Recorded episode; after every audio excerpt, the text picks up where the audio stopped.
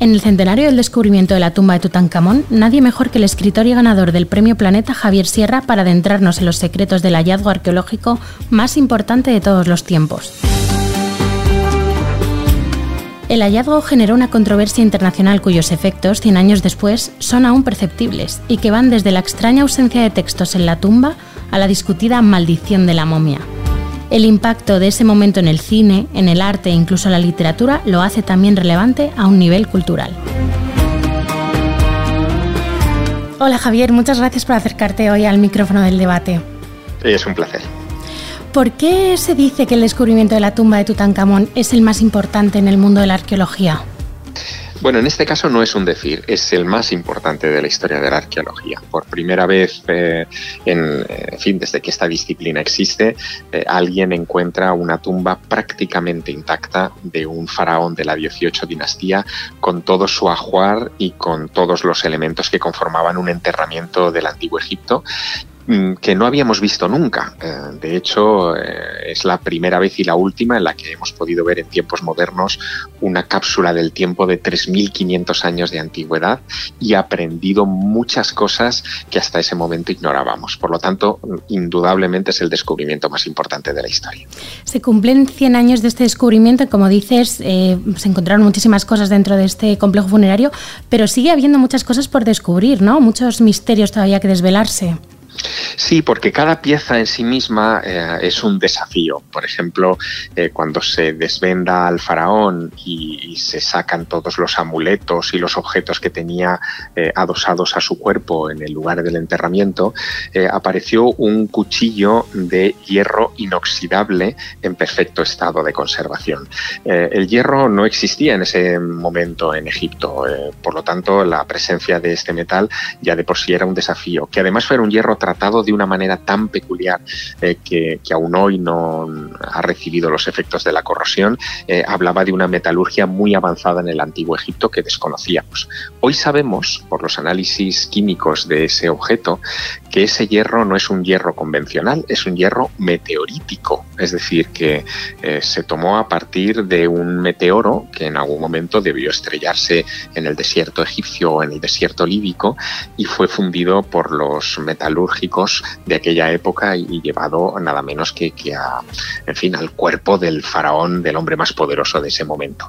Por lo tanto, eh, nos habla de un tipo de eh, objeto ritual muy concreto, de un metal rarísimo eh, que hoy en día provoca todavía asombro cuando cualquiera lo contempla. Y ese es solo uno de los muchísimos ejemplos de las cosas particulares que se han encontrado entre esos 5.000 objetos del ajuar de Tutankamón. Mm, claro, parece, ¿no? Quien, quien se acerca un poco por primera vez al misterio de la tumba de Tutankamón, que es simplemente, eh, pues eso, ¿no? Entrar en, un ajuar funerario y decir, ah, pues eh, había estos objetos. Pero claro, nos, da muchísimos datos sobre una sociedad, una forma de vida, una civilización, cosas que se han perdido, eh, que no han seguido evolucionando, ¿no? Como esto que dices de la metalurgia, pero también mm, cosas que luego han llevado al desarrollo posterior en la historia de este, de este pueblo. Bueno, una de las cosas que aprendimos con la tumba de Tutankamón es que los tesoros de los faraones con los que eran eh, inhumados eh, se reciclaban. Eh, hay varias piezas en el ajuar funerario de Tutankamón que pertenecieron a faraones anteriores y que lo que se hizo fue cambiar el cartucho, es decir, el, la inscripción con el nombre del faraón para adaptarla, adaptarla al nuevo recibidor, ¿no? al nuevo huésped. eso tampoco lo sabíamos, por ejemplo. ¿no? Eh, hay también objetos eh, muy particulares, por ejemplo, entre eh, los objetos de caza que pertenecieron a Tutankamón hay boomeranes como los que utilizan los nativos en Australia.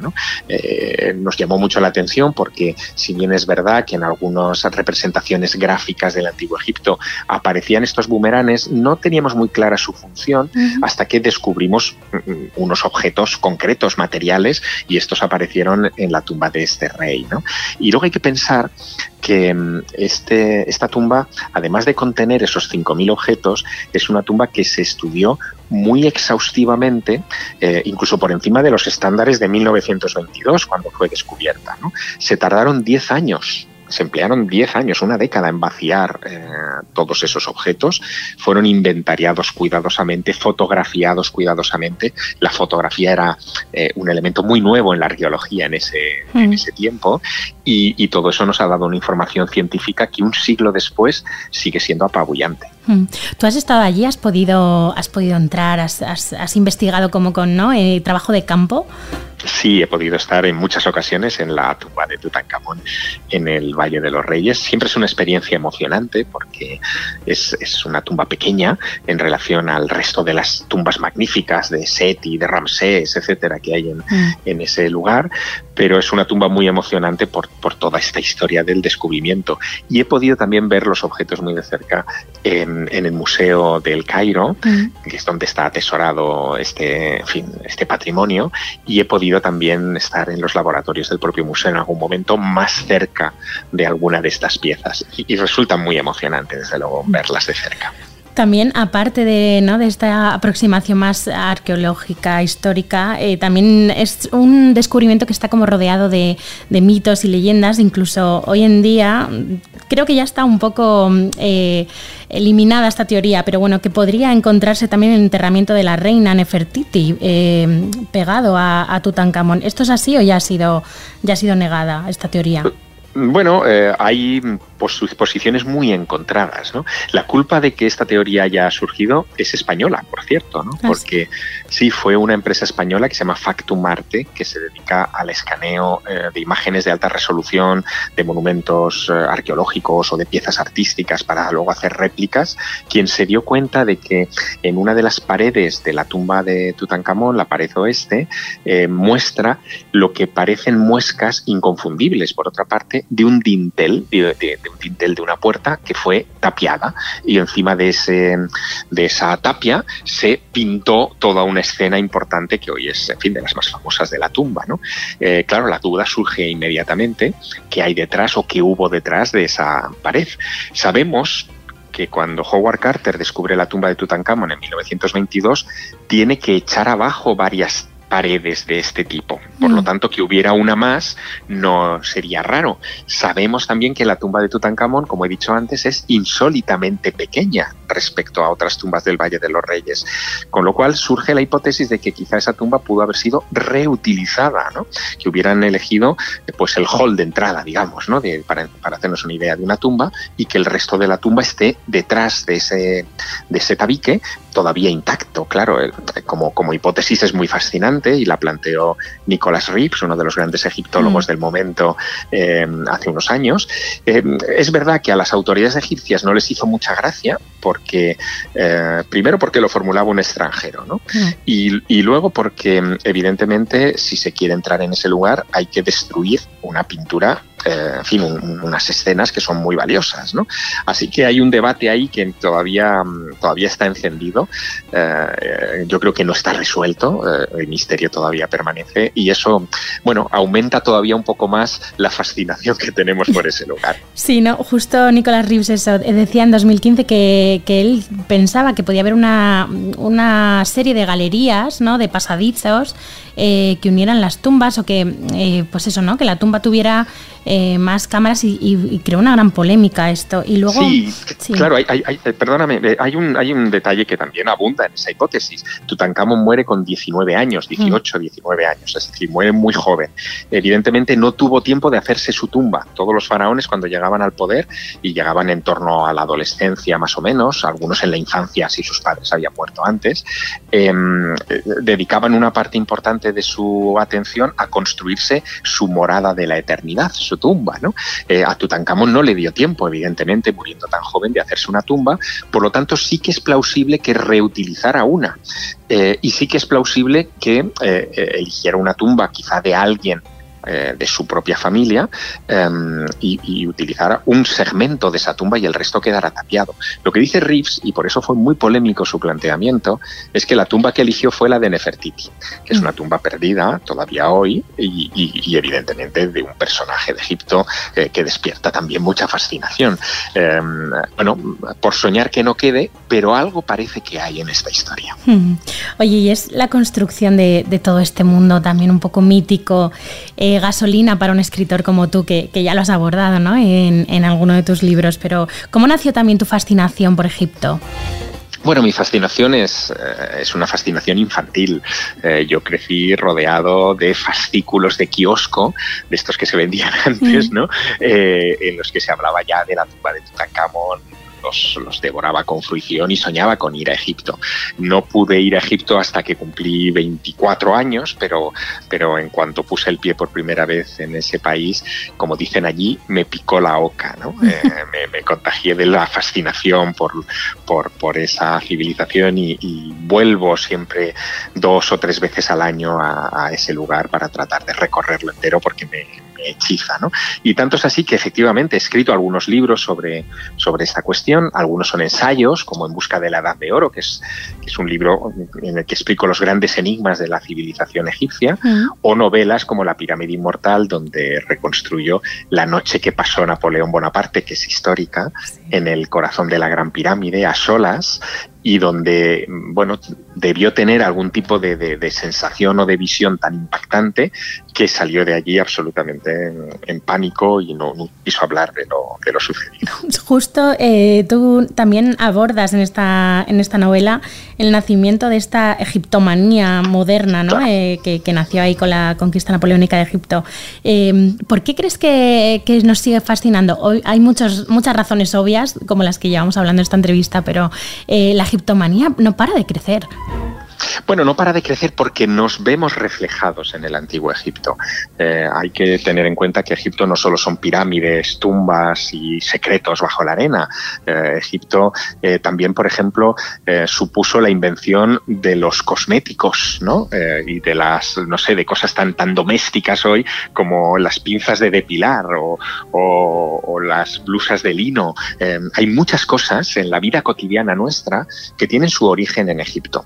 Y todas las civilizaciones que hubo, que mediaron entre el antiguo Egipto y la nuestra, sintieron también esa fascinación. Los romanos eh, consideraron Egipto una de sus provincias, saquearon durante muchos siglos eh, sus eh, recursos arquitectónicos, se llevaron obeliscos, por ejemplo, y hoy Roma, la ciudad de Roma, es la ciudad del mundo con más obeliscos egipcios del mundo, ¿no? porque son los que, los que se llevaron los césares a, a iluminar su capital. O cuando George Washington bueno, cuando, cuando se diseña la ciudad de Washington, fallece George Washington, ¿qué monumento le dedican que hoy es uno de los iconos del mundo?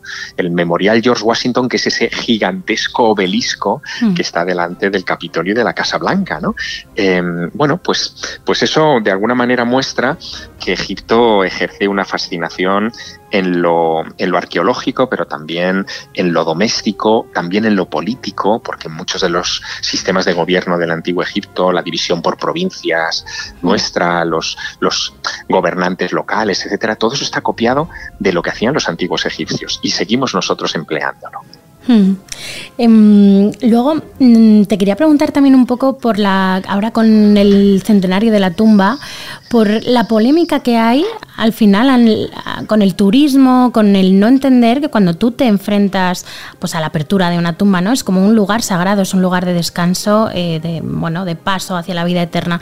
Entonces eh, una cosa es la investigación también arqueológica, histórica, y otro el tema turístico. No sé, no sé cómo llevas tú un poco la convivencia de estas dos eh, cosas. Bueno, es, ese debate ya existía en tiempos de Howard Carter. Mm. De hecho, em, él retrasó el momento de, excavar en el segmento del Valle de los Reyes, donde finalmente apareció la tumba de Tutankamón, porque mm, al, al, excavar allí tenían que cerrar temporalmente la tumba de Ramsés VI, que es una de las eh, grandes atracciones de, o era, sigue siendo hoy, claro, mm. eh, del, del, Valle de los Reyes. Entonces, por no afectar al turismo, que ya era importante en 1922, eh, se fue retrasando el hallazgo de Tutankamón y a punto estuvo de no realizarse porque eh, Howard Carter estuvo muy, muy cerca de perder el dinero que le daba Lord, Lord Carnarvon, que era el, el financiero. ¿no?